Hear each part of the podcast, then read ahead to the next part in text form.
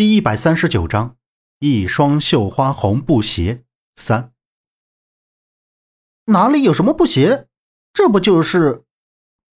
周震指着炕下边，他眼皮再次瞭望的时候，地上并没有那双绣花红布鞋，居然不见了。周震话还没有说完，就戛然而止，使劲的揉着自己的眼睛，不敢相信，是的，那双红布鞋没了。他的脸一会儿青一会儿白，他从来没有遇到过这种令人费解的事情，喝道：“杨杨木，这怎么回事？鞋怎么没有了？”杨木同样难以置信的看向地面，刚才一直在关注着木椅上的女人，谁还去关心鞋子？可现在鞋子没有了，就连地面上的水痕也一起消失，这……太不正常了。说实话，周震，这次咱们真碰到不干净的东西了。你想想，你这两天都碰到什么了？杨木的目光扫过木椅上的女人，侧过脸看着周震，小声的说道：“因为是周震发现了死老鼠，这才会想到，也许是周震碰到了什么特殊的东西，然后才会有不干净的东西跟了回来。”我碰到了什么？咱们可是一直在一起的。再说，我也没出去闲逛，除了今天早上那奶奶一家和那曹大伯，都再没见到一个不认识的人。杨木，你说我能碰到什么？周震有点激动，说话的语气似乎带着一丝不满。杨木微微点头，没有出声。他知道，也许不是周震。家里这老房子这么多年没人住了，没有多少人气，也许会招一些东西。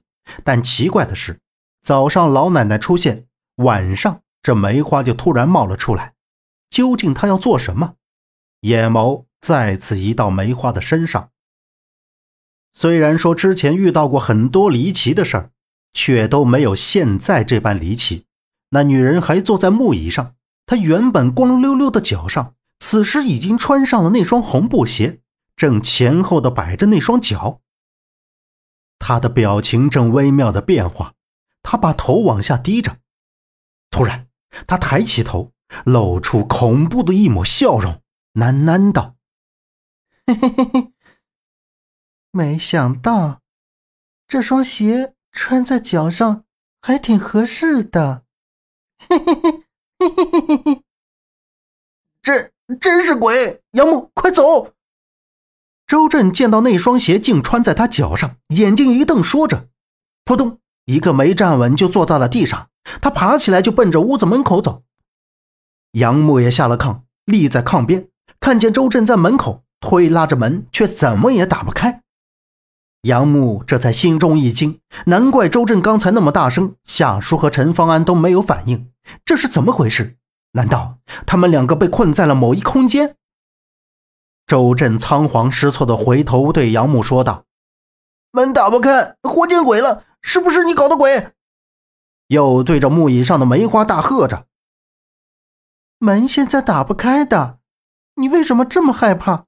怕什么？我又不会吃了你。”梅花依旧坐在木椅上，对着那边慌张失措的周震说道。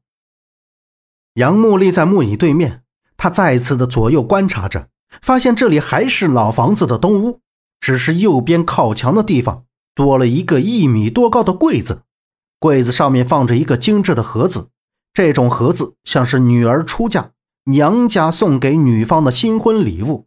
左边靠近门口的地方是一个供桌，桌子上放着两根点燃的蜡烛，蜡烛的烛芯正燃着绿色的光。本集播讲完毕，感谢您的收听，欢迎您订阅，下次不迷路哦。